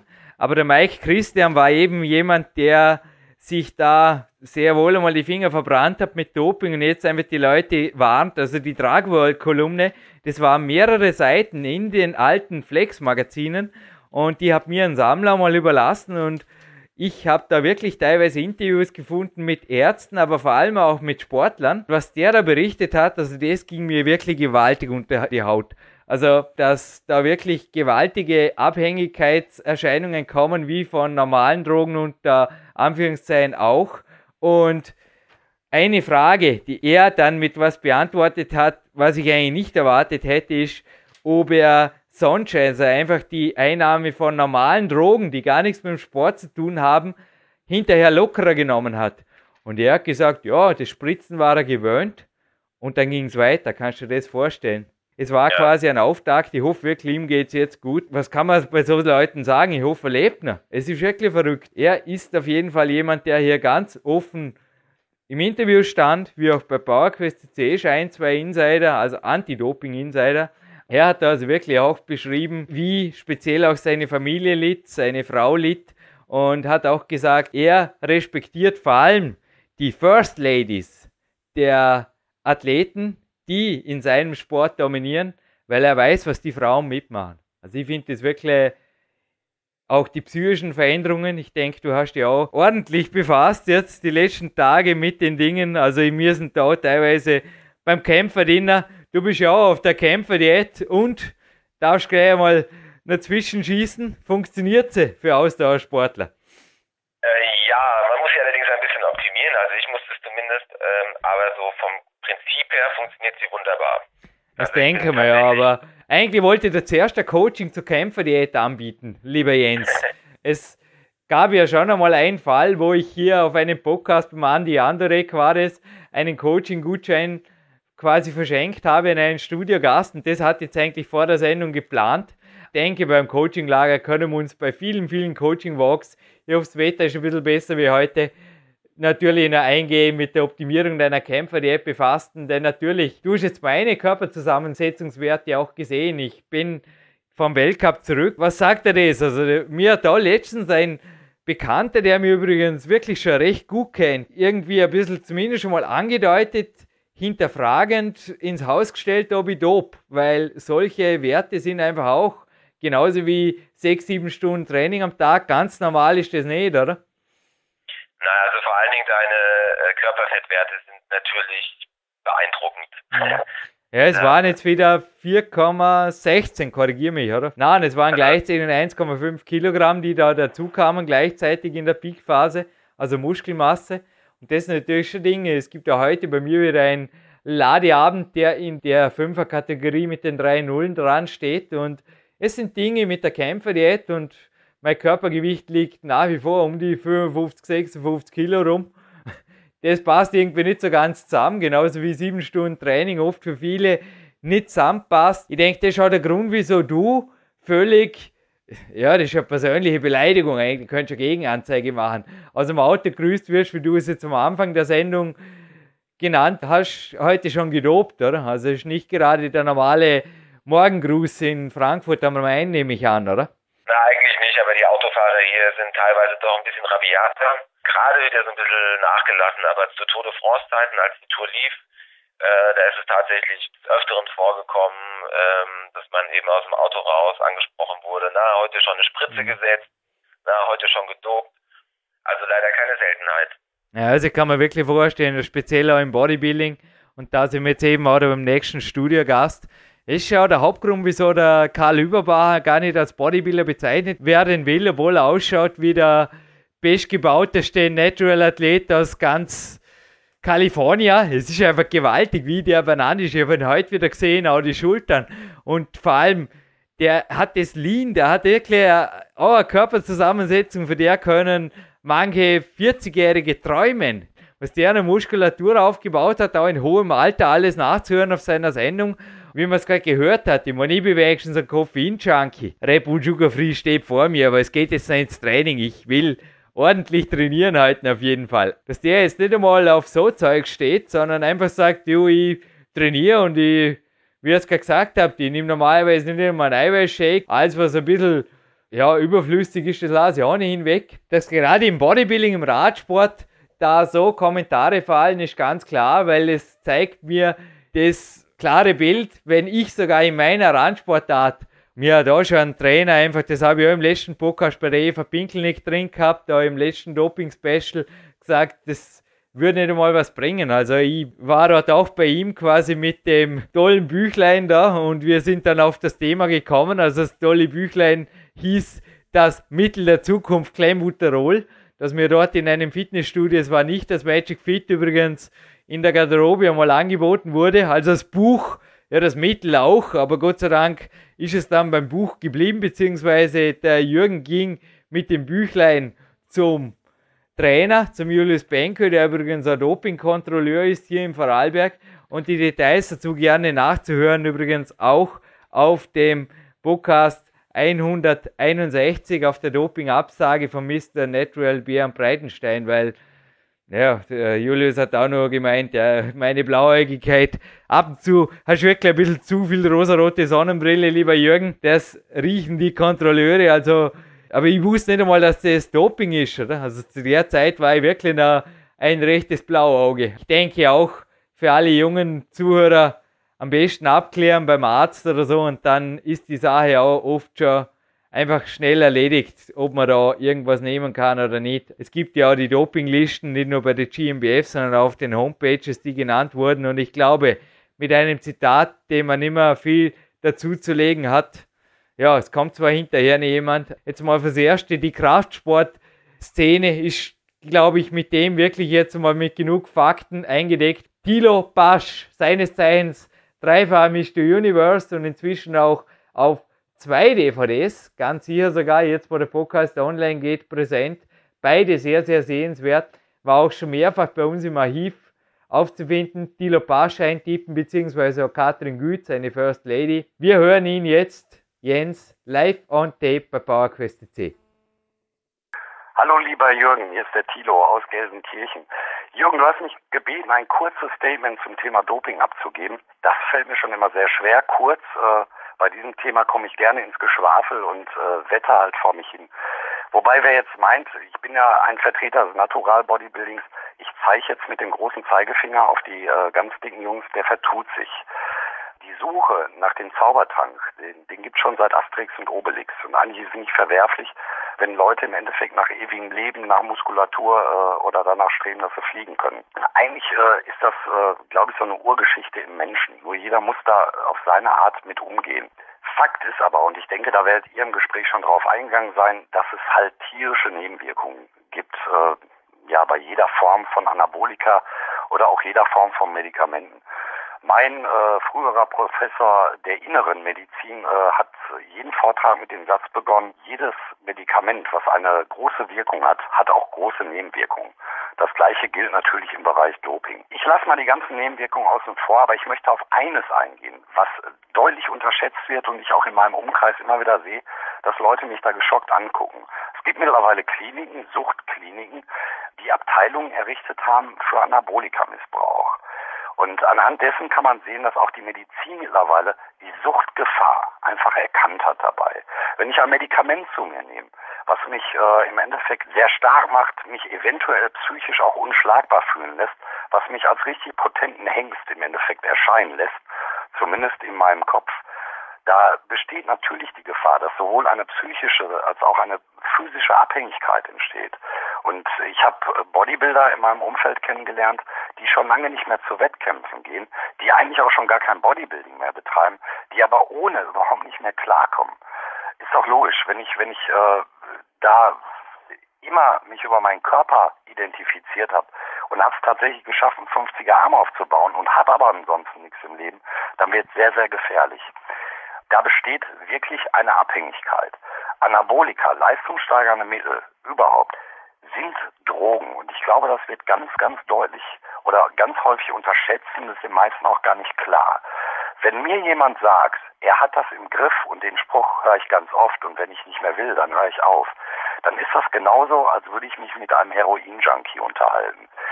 Das Zeug macht süchtig. Alles, was, was einen gut fühlen lässt und sich im Endeffekt wirklich gut anfühlt im Körper, will man auch weiterhin haben. Also unterschätzt das nicht, Leute. Wer die erste Kur begonnen hat, ist in diesem Teufelskreis und kommt dann nicht wieder raus. Und es ist in den Köpfen auch der Mediziner, hat sich das noch gar nicht rumgesprochen, dass es sich auch bei diesen Mitteln um absolute Suchtmittel handelt. Und äh, das ist nur eine Nebenwirkung, die sehr selten erwähnt wird. Von daher, wie gesagt, der Fingerzeig auf äh, Leute, die sowas nehmen, erwachsen hin oder her.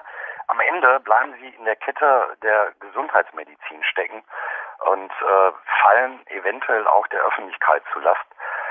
Leute, lasst die Finger davon. Seid stolz auf eure Genetik. Was geht, geht. Nahrungsergänzungsmittel können helfen, eine Trainingsoptimierung kann helfen, eine gute Ernährung kann helfen. Aber irgendwann wird eure Genetik Stopp sagen. Bei mir selbst, äh, ich bin ganz oft angesprochen worden nach dem Thema Mensch, Tilo, du vier oder fünf Kilo schwerer, da könntest du auch im Physik-Bodybuilding irgendwo was reißen. Und ich sage immer, ich kann es nicht. Ich komme diese vier, fünf Kilo gehen einfach nicht mehr. Ich muss mich mit meiner Genetik irgendwo abfinden. Ich kann immer noch an mir rumfallen, ich kann härter werden, ich kann was auch immer. Aber diesen Sprung nochmal vier, fünf Kilo drauflegen, tut mir leid, da muss ich mal sagen, ja, es geht einfach nicht. Also, versuche nicht aus dem Dreirad einen LKW zu machen. Das geht schief. Es funktioniert einfach nicht. Und äh, wenn mich Leute nur als Dreirad bezeichnen, dann kann ich darauf immer nur erwidern, ja, aber ich bin wahrscheinlich dann das beste Dreirad, äh, was hier so auf den Straßen rumfährt. Verstehe mich nicht falsch. Bodybuilding heißt nicht Weltmeister zu sein. Ich bezeichne gute Bodybuilder. Das sind die Leute, die aus ihrer natürlichen Genetik das Beste rausgeholt haben. Ja, Jens, XXL ist die Sendung schon. Ich glaube, drei, vier X davor braucht sie nicht mehr. Und ich glaube, so wie du in der E-Mail gesagt hast, dem ist nichts hinzuzufügen. Was hast du damit gemeint? Ja, weil er in, in allen Punkten ähm, genau ins Schwarze getroffen hat. Also zunächst mal die äh, psychische Komponente. Mhm. Ähm, das glaube ich sehr, sehr viele unterschätzen, wenn sie einmal ähm, eben abhängig davon sind oder eben in diesen Steroidwahn reingeraten, ähm, dass eben das Zeug äh, wahnsinnig abhängig macht und äh, man, man kennt die, die, den typischen Bodybuilder, der irgendwann mal in der Roid Rage ausrastet und irgendwie alles kurz und klein haut ähm, oder danach eben äh, teilweise überhaupt nicht mehr vor die Tür kann, weil er unter Depressionen leidet.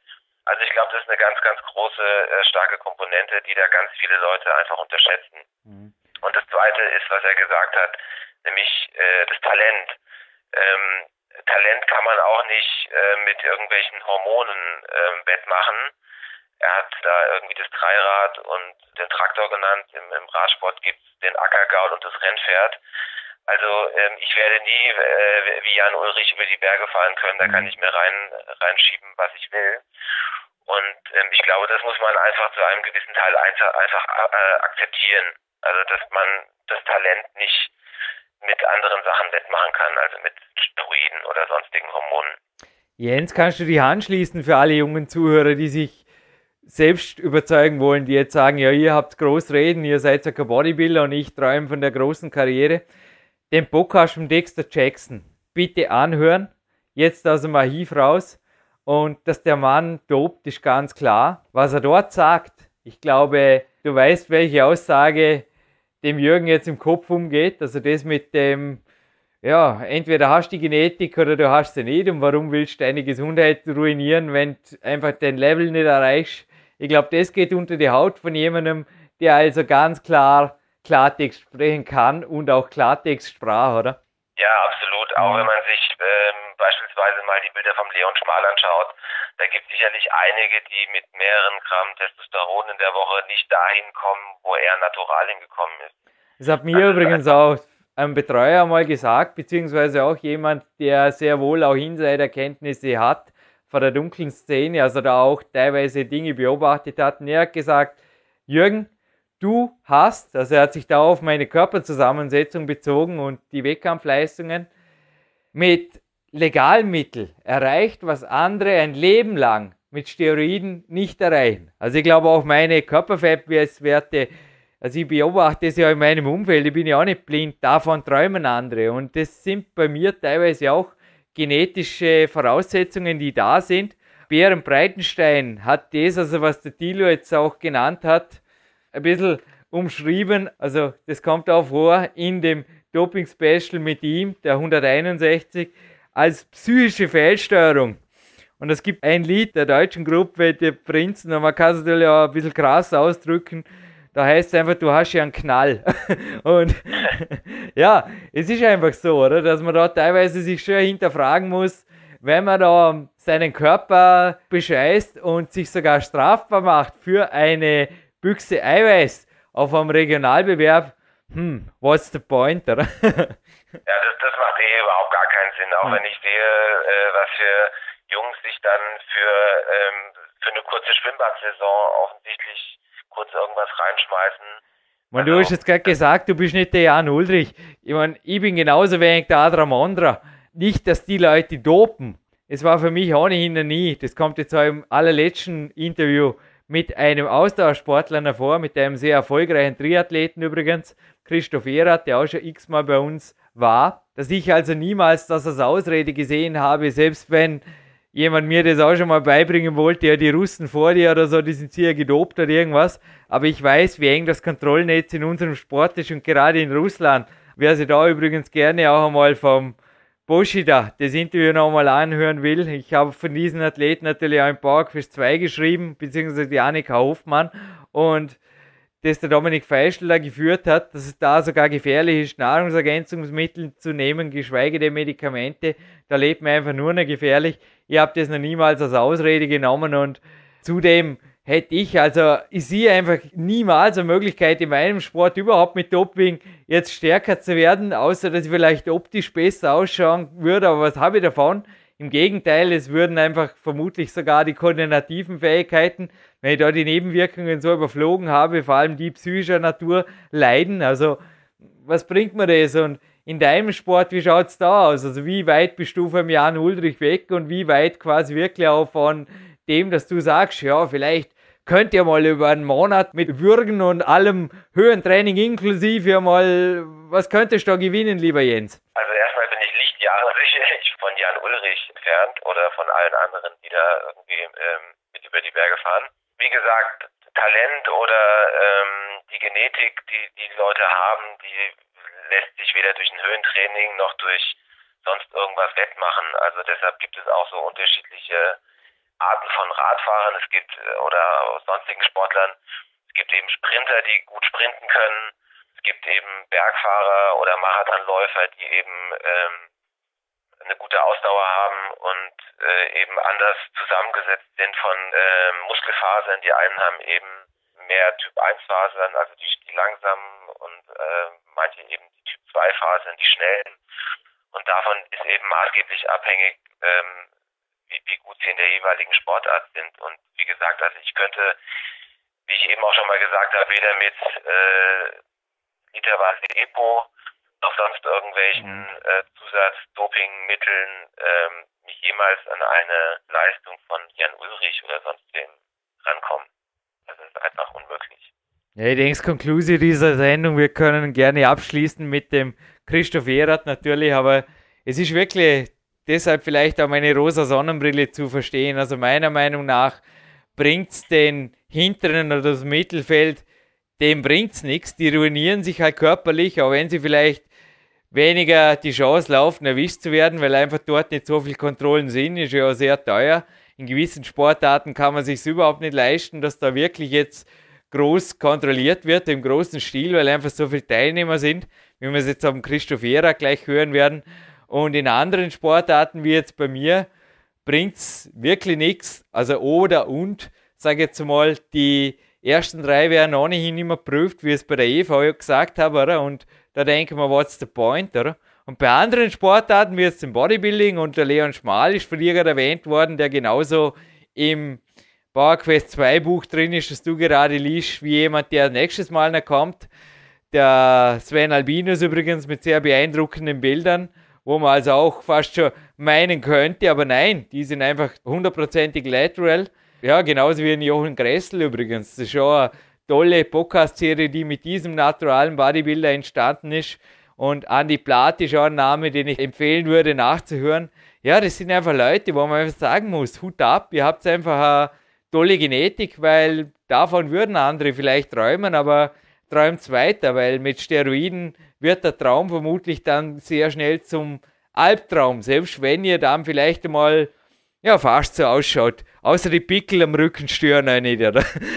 man, nein, es ist wirklich, in meinen Augen ist es sinnloses russisches Roulette, was im Endeffekt langfristig immer nur in die Hose gehen kann. Und darum war auch meine Stellungnahme dazu so klar. Ich hoffe, es jetzt auch für alle die jetzt schon bei der Tastatur gewartet haben, um das nächste E-Mail zu schreiben. Es ist meine Meinung und ich hoffe, Jens, du kannst jetzt auch mich ein bisschen besser verstehen, weil die E-Mail von dir, die hatte ja sehr wohl auch einen Grund, nicht, dass der langweilig war. nee, absolut. Also äh, ich wusste ja schon vorher, dass du strikt gegen jegliches Doping bist. Bin dann eben nur ein bisschen über diese äh, 177er Podcast-Nummer gestolpert. Jens, ich würde sagen, wir lassen uns beiden wieder ein paar Tage Zeit, den Zuhörern auch. Es geht nächste Woche weiter für die Zuhörer. Wir werden auch circa in einer Woche vermutlich Teil 2 von 2 aufzeichnen. Das letzte Wort aus diesem Podcast können wir, glaube ich, mit einem Ausdauersportler der besonderen Art den Zuhörern jetzt gönnen, nämlich einem Lebenserfolgsmeister dank Triathlonsport und zwar dank dopingfreiem Triathlonsport Familienvater, Unternehmer und erfolgreicher Triathlon-Finisher Christoph Erath. Ist das in Ordnung? Absolut. Ich bedanke mich in aller Form bei den heutigen Studiogästen, allem voran die Nummer Uno, Dominik Feischl, beziehungsweise der Vorne, der Leon Schmal, der auch bei der GmbF startet. Da gibt es auch noch eine Internetheimat, die sehr, sehr wichtig ist. Gustav Norbert Bertha Friedrich, GmbF e.V. So nennt sich die Website gmbf-ev.de der German Natural Bodybuilding Federation und da gibt es auch ein tolles Magazin, das ich allen ans Herz legen möchte, Natural Bodybuilding und Fitness. Da gibt es nämlich im Gegensatz zu der Flex nach wie vor sehr, sehr kritische Artikel drin, weil in der aktuellen jetzt auch gerade wieder was über die Supplemente, die einfach auch klare positive Ergebnisse übrigens ergeben bei der Dopingkontrolle, wenn da was ist. Dafür ist der Athlet verantwortlich, bitte danke. Aber da kommen wir unter Teil 2 genauer drauf zu sprechen und dann geht es natürlich beim Dankeschön sagen gleich noch weiter an einem Mann, den du hoffentlich bald mal kennenlernen wirst, der Karl Überbacher, bis hin zu Mr. Universe, Dilo Pasch und auch der Christoph Erath, den wir jetzt noch hören. Jürgen Reis und der Jens verabschieden sich hiermit aus der Sendung. Ich würde sagen, Jens Frank, ich überlasse dir noch das letzte Wort und dann auf jeden Fall dem Christoph.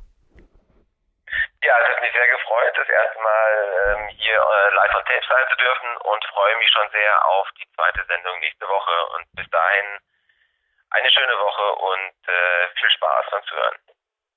Christoph Erath, ein herzliches Willkommen als Star-Studio-Gast am Ende unseres XXL Anti-Doping-Special. Einmal was anderes, ha? Hallo Christoph. Hallo Jürgen, hallo Gäste. Wir haben gerade gesagt, dass wir wieder eine eigene Sendung einmal moderieren über Lebenserfolg mit Triathlon, so kann man es, glaube ich, auf den Punkt bringen. Alle, die dich schauen, na, niemand hat dich vergessen, hallo, aber Christoph Ehrath in die Suchfunktion bei PowerQuest.c einzutippen führt ganz schnell zu deinen Sendungen. Wir sind beide ich bin jetzt beim Training fertig, im Nationalteam-Shirt vor dir. Und auch du trägst ein finnischer Shirt. Was liest ich da? Tristar Monaco liest sich gut. Mhm. Als aktiver Triathlet nach wie vor aktiv. Wie alt und wie lang bist du jetzt schon im Wettkampfsport? Also 43 Jahre cool. seit kurzem. Ja. Ja. Und seit, ich glaube, fünfte Saison haben wir jetzt, genau, im Triathlonsport. Korrigieren wir jetzt kurz. 111 steht da daneben, neben dem Stern. Es wird nicht die Teilnehmerzahl sein, gell? Nee, kann man wahrscheinlich mal 10 machen. Ja, ich wollte gerade sagen, 2010 wird vielleicht, ja, irgendwo dazwischen liegt die Wahrheit fast. Ja, genau. Würde man alle diese Athleten Doping testen? Ich weiß nicht, mir hat einmal der Herr Schwab gesagt, vor der NARA, ein Doping-Test, je nachdem, kostet, ich glaube, es fängt bei 400, 500 Euro an und geht dann halt eine, ein bisschen weiter. Es gibt ja dann ABC-Proben. Ich bin nicht der Doping-Tester, aber würde man die alle testen, das wäre relativ teuer, oder? Wäre sicher teuer, ja. Also konkrete Frage, wird jemand wie du überhaupt getestet oder kann man Nein. da machen, was du willst? Also ich bin noch nie getestet worden und gehöre wahrscheinlich auch nicht zur Risikogruppe, kann ich mir vorstellen, in meinem Alter. Warum nicht? Ja. wenn getestet wirst? Ja, ja, eben. Es ist immer eine philosophische Frage. Keine, also ich bin genauso der Meinung, wahrscheinlich wie viele andere, dass in allen Altersgruppen das Thema vorkommt oder keine Altersgruppe ausgenommen ist, wenn man grundsätzlich davon ausgeht, eben, dass gedopt wird. Und wahrscheinlich gibt es wenige Sportarten, die das nicht behaupten können. Wir haben in dieser Sendung bewusst nicht gegen einzelne Sportarten geschossen und ich schieße so ganz hier nicht auf den Triathlon. Nur wird vielen Zuhörern eben durch die Pressemeldungen der letzten Monate, Jahre nicht entgangen sein, dass auch da nicht alle mit der naturalen Suppe kochen oder wie sagen wir jetzt da? Wie gehst du mit Dopingfällen um und was ist deine Meinung dazu? Wenn jetzt ein Junger auch sagt zu dir, du Triathlet, ja, kannst du vielleicht einen Tipp geben, ich brauche ein bisschen mehr Ausdauer, wie geht das am einfachen, schnellen Weg? Ja, also ich meine, für mich ist es natürlich eine ganz klare Geschichte. Dort, wo ich aufgewachsen bin, da gibt es Wasser, Milch und Honig und mit dem ist mir irgendwie groß und stark geworden, soweit es geht. Und nee, das ist, für mich ist es ein bisschen eine philosophische Frage, nämlich der Ehrlichkeit und wenn ich mit Herz dabei bin beim Sport und das bin ich, sonst wäre andere Gründe gibt es für mich zu sein, dann könnte ich nicht irgendwo unehrlich Dinge machen, das, das funktioniert einfach nicht. Und dann könnte man auch nicht als Sportler dann Leistung bringen und Training und sich abfordern. Also das passt für mich einfach nicht zusammen. Mir ist gerade eingefallen, ich hatte jetzt im Dinkel Croissant, das ist mit Honig, gesüßten Honig drin, im kleinen Spice Cappuccino, die Milch. Und in die Richtung dobst du dich nach wie vor vor den Einheiten, oder? Ich meine, bei dir, ja. bei mir ist jetzt die Haupteinheit vorbei, aber unter Anführungszeichen Karl Überbauer hat uns hier jetzt auch vorher ein Interview geliefert, er hat gemeint, er tobt halt einfach unter Anführungszeichen, er tut das, was ihm gut tut, eventuell einmal genau. ein Proteinriegel oder etwas, aber ja, das ja. ist dann das Ende seiner Leistungssteigerungsliga, die er da auffährt. Ja, aber ich denke, man darf auch nicht alles in den Hut Doping kippen, weil wo fängt es an und Eben. wo hört es auf, oder? Wo fängt es für dich an? Für mich fängt es dort an, wo Apotheke, ich... Schmerzmittel oder... Ja, also Schmerzmittel sind sicher nicht angebracht im ja. Sport, das ist keine Frage. Also du sagst auch teilweise Dinge, die erlaubt wären, Also wenn nehme ich generell nicht. Ja, genau. Also ja. ich nehme keine Dinge, das ist meine Philosophie, ich stehe alles, was mit natürlichen und mit vorhandenen Mitteln, äh, die im herkömmlichen Bereich angeboten werden, mit was ich, was ich da nehmen kann. Also ich sage jetzt mal ganz normale Supplementierung, aber nicht irgendwie zum Beispiel ein Schmerzmittel, um den Schmerz zu reduzieren, damit ich mehr Leistung bringen genau. kann. Da fängt es für mich schon an. Aber genau. wenn ich natürlich irgendwo, ich sage jetzt mal, einen Riegel nehme oder irgendwo, keine Ahnung, äh, äh, Eiweiß, äh, BCA, äh, während dem Wettkampf, dann ist es für mich jetzt nicht unbedingt ein Doping, sondern das ist für mich etwas, okay, äh, das, ja, das, das gehört als Supplement dazu. Mhm. Aber natürlich ist immer eine schwimmende Grenze zwischen dem einen und dem anderen. Aber in, äh, ein Stück weit muss man selber einen Weg für sich finden, weil eben wir wissen, die Bandbreite ist groß.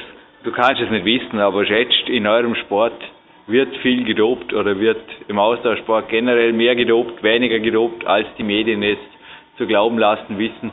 Ja, also ich glaube, Austauschsport da gibt es auch unterschiedliche Dinge. Man, wir wissen, was im Radsport äh, leider los ist und äh, also das beruhigt mich nicht, die letzten Meldungen, die ich da gehört habe, ja. wie es im Laufsport und im Triathlon ist. Also im Triathlon äh, gibt es für mich zwei Richtungen. Das eine ist das, dass ich auch weiß, dass äh, sicherlich umso populärer der Sport wird, umso größer das Risiko grundsätzlich.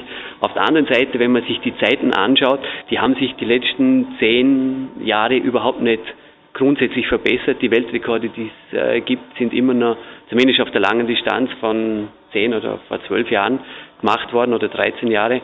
Und das kann vielleicht ein Signal sein, dass es vielleicht doch nicht so dramatisch ist, dass, äh, wie es sein könnte, ohne das zu behaupten.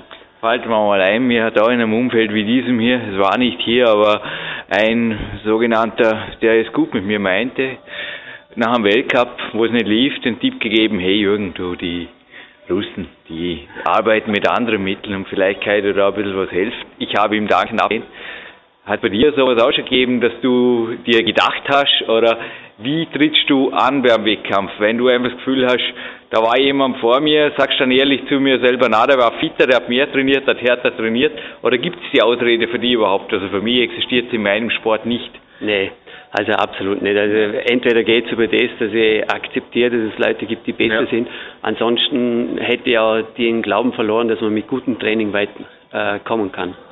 So, und ich lasse dir gleich mal weiter. Wir hätten eine kurze abschließende Frage. Ich habe bei am Breitenstein ebenfalls in einem Anti-Doping-Special das Thema erwähnt, Business und Doping, also so mhm. Workaholic-Doping. Leute, die mit zwei Litern Kaffee, haben auch einen konkreten Coachie von mir erwähnt. Wirklich, Christoph, der ist zu mir gekommen und hat gesagt, ich komme zu dir, weil ich will primär auch einmal, der war in deinem Alter, ich bin Papa und ich will meinem Sohn einmal ein gesunder Papa sein, weil so wie es jetzt ausschaut, wäre ich das nicht, weil mit zwei Litern Kaffee hat er, glaube ich, nicht das getan, was ich im Peaks-Prinzip schon zum Thema Trinken geschrieben habe. Und vermutlich braucht er dann auch die Schlaftabletten, um nur einigermaßen die 50 Stunden so tief wie möglich zu schlafen, weil der Rest der Zeit braucht man zum Arbeiten. Nun, Christoph, du bist auch in der Betriebsberaterbranche tätig gewesen und bist jetzt nach wie vor hauptberuflich Triathlet, oder? Nein, Unternehmer. Und du bist jetzt Unternehmer, aber du hast auch in Österreich jetzt auch eine durchwachsene, wie sagt man auch, wirtschaftliche Situation erlebt die letzten Jahre. Wie hast du das eventuell mitbekommen? Wie stehst du dazu? Hast du da jetzt einen konkreten Fall eventuell, der dir jetzt gerade in den Kopf kommt in die Richtung? Oder ja, also ich, ich, weiß eben äh, von bestimmten hm. Industrien, sage ich mal, eben ja. Beratungsindustrie, wo ich früher auch tätig war, dass da auch nicht alle mit, nur mit Wasser kochen. Und äh, ja, also es war auch damals so, ich meine, damals, wo ich auch noch dabei war, wir haben Tagespensen gehabt, da hat man halt am Morgen um acht begonnen bis Nacht zwölf oder, oder zwei am Morgen und da ist halt absolut durchgearbeitet worden und da äh, war es glaube ich ungefähr so wie im Spitzensport, wenn man aufs Klo gegangen ist, der eine hat gelben Urin, der andere roten und der andere grünen oder so irgendwie. Wow. Äh, ganz so schlimm war ja. das nicht, jetzt ein bisschen übertrieben, aber auf jeden Fall hat man mir auch klar zum Ausdruck gebracht, wenn du die Leistung so permanent äh, halten willst, dann, dann musst du was tun. Oh. Aber das, ja, wie gesagt, äh, das war dann für mich sowieso dann ganz klar, wo ich gemerkt habe, so geht's natürlich nicht weiter. Aber aus meiner Sicht ist die, das Doping-Thema äh, in dieser Szene mindestens so groß ist wie im Sport, das muss ich ganz klar sagen. Ja. Nur äh, erstens einmal findet man es dort in irgendeiner Art und Weise legal ja. und auf der anderen Seite, da geht es eigentlich geht dort genauso um Leistung und da schaut man einfach nicht hin. Das wird alles akzeptiert und wenn ich da schaue, wie gesagt, was da los ist, dann kommen mir die Haare mindestens so zu Berge wie im Sport. Ich denke, du hast einen anderen Weg gefunden, mit dem Leben, ja. mit der Lebensqualität durch ja, den Sport klarzukommen.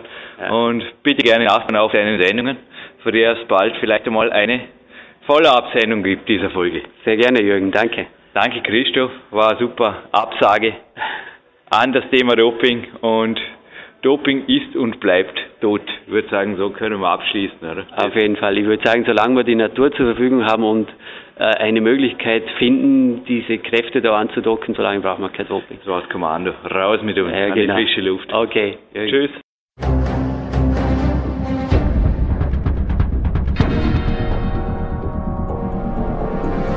Alle Fitness-Bestseller der Peak-Trilogie, kostenlose Newsberichte und weitere Podcasts von PowerQuest CC sowie Trainingssoftware, Supplemente und Trainingsausrüstung, Personal Coachings, Seminare, Workshops und mehr. Jetzt direkt im Internet auf www.peakprinzip.com oder www.jürgenreis.com.